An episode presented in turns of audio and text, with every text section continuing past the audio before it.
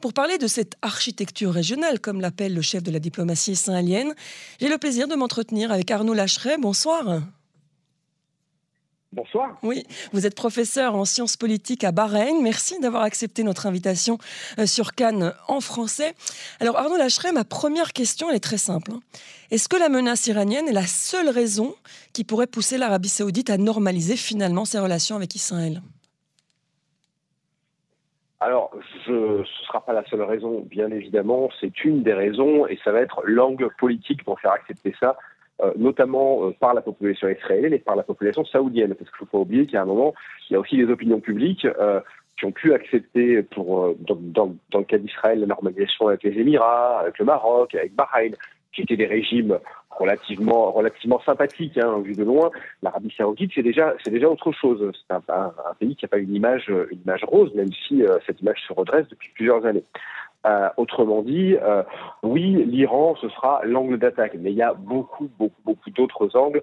Euh, il suffit juste de parler d'économie, d'investissement, de tourisme, pour comprendre que Israël et l'Arabie saoudite sont les deux puissances de la région et, et que l'avenir doit se faire avec ces, deux, avec ces deux puissances qui parlent entre elles. Ça paraît évident.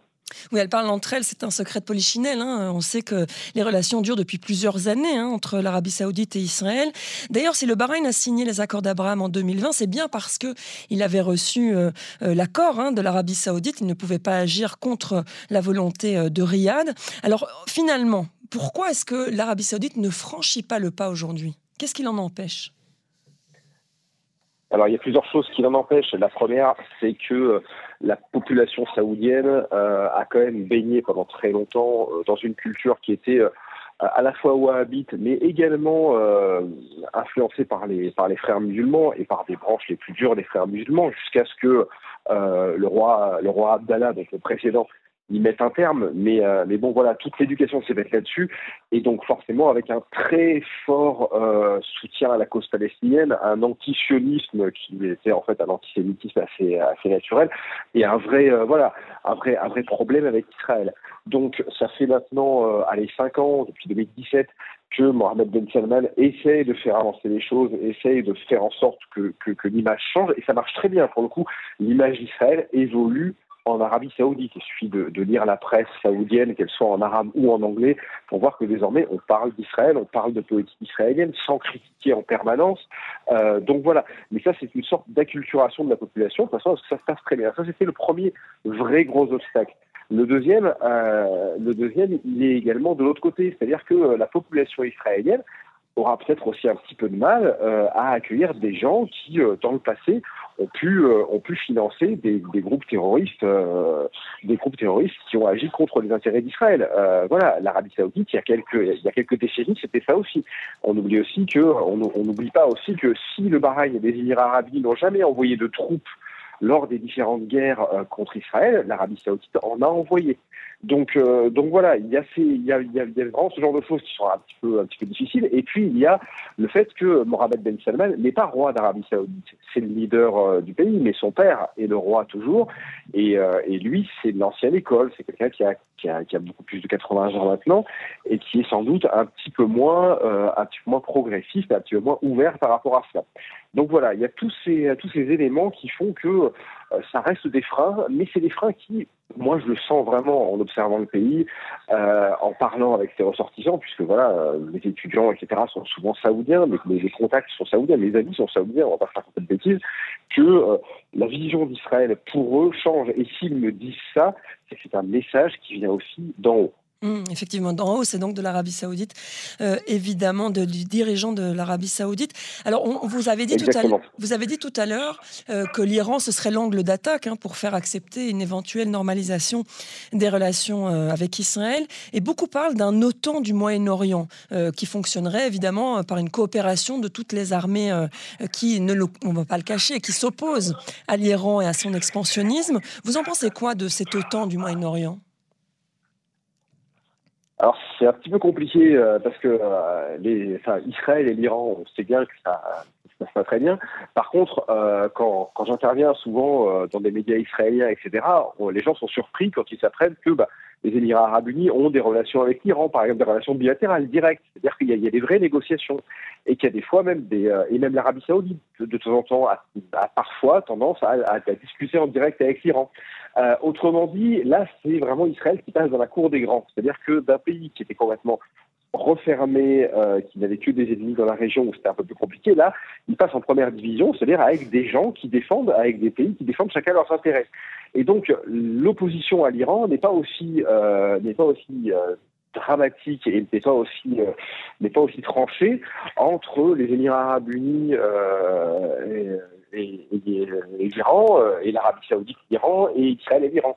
On n'a pas du tout le même degré d'animosité, le même degré voilà euh, les services secrets iraniens ne payent pas des gens pour aller, euh, non, non pas des gens qui passent finir des touristes saoudiens à Paris. Mmh. Voilà, euh, on n'est pas du tout sur le même degré, sur le même degré d'animosité. Alors oui, ils ne s'aiment pas, oui, ils s'opposent au Yémen, oui, ils s'opposent dans plein d'autres conflits, mais attention, euh, une alliance contre l'Iran, oui, ils accepteront, ça se fait déjà plus ou moins sous la table sans aucun problème, sauf que, euh, à moi, il faut aussi que l'opinion israélienne et la classe politique israélienne acceptent de faire confiance à ces nouveaux partenaires. Et ça, c'est compliqué. Hein. Mmh. Euh, quand vous voyez les Émirats arabes unis qui se rapprochent d'un seul coup de l'Iran, de la Turquie, de gens qui avaient il y avait plutôt des, des, des, relations très tendues avec Israël, eh ben, il faut être capable de se dire oui, eux aussi ont des intérêts. Et ces intérêts ne sont pas exactement les nôtres. Et ils ne se retourneront pas forcément contre nous. Mmh. Voilà. Et ça, euh, je, je l'apprends, enfin, je le vois au fur et à mesure. C'est parfois un petit peu compliqué à, à, pour l'opinion publique, mais également pour la classe politique israélienne. Euh, c'est le passage en première division euh, diplomatique, j'ai envie de dire. Oui, effectivement, et ça devient évidemment plus compliqué. Euh, euh, alors, Joe Biden dans tout ça, les États-Unis, puisqu'on n'en a même pas encore parlé, ce qui a aussi un partenaire évidemment d'Israël et de, de l'Arabie Saoudite, du Bahreïn, des Émirats Arabes Unis, et qui néanmoins joue un rôle de moins en moins important, il faut le dire, hein, dans la région. C'est peut-être aussi ce qui fait que les pays du Golfe quelque part, maintiennent un dialogue plus ou moins courtois avec l'Iran, non?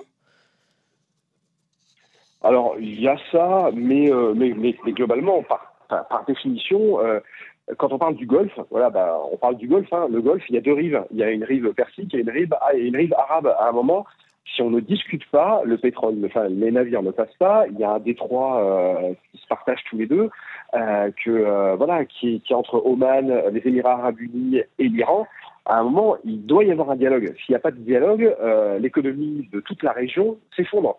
Euh, en tout cas, l'économie du Golfe arabo-persique, pas l'économie d'Israël. Voilà la, voilà la, la grosse différence, c'est qu'à un moment, euh, il y a une vraie dépendance aussi à, au bon vouloir de l'Iran, mais l'Iran aussi dépend des pays arabes. Il dépend beaucoup moins d'Israël. Israël n'a aucun moyen de pression réelle économique sur l'Iran, et vice-versa. Euh, voilà, donc là, on est sur des économies et des, et des pays qui sont interdépendants. Il y a euh, à, à, Dubaï euh, plusieurs centaines de milliers de ressortissants iraniens qui sont présents et qui ont un passeport iranien. Euh, ils, on va va pas les virer, on va, on va rien faire. Donc on doit malgré tout continuer à entretenir, enfin ils doivent aux Émirats continuer à entretenir des relations avec l'Iran.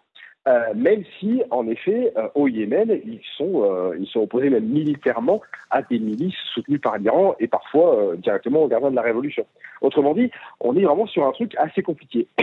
Les États-Unis, dans cette histoire, euh, c'est un peu un champ du film, j'ai envie de dire. Joe Biden joue un petit peu sa dernière carte pour essayer de peser dans cette histoire. pour essayer de peser là-dedans, il veut, il veut essayer de faire un petit peu du Trump. Je pense que cette normalisation entre Israël et, les, et, et l'Arabie Saoudite aurait eu lieu, que Joe Biden vienne ou pas. Euh, sans les États-Unis, elle aurait eu lieu parce que, d'un côté comme de l'autre, euh, on s'aperçoit que euh, les, Saoudiens ont besoin de stabilité, ils ont besoin aussi de reconnaissance, de, de, reconnaissance de leur régime qui s'ouvre, etc.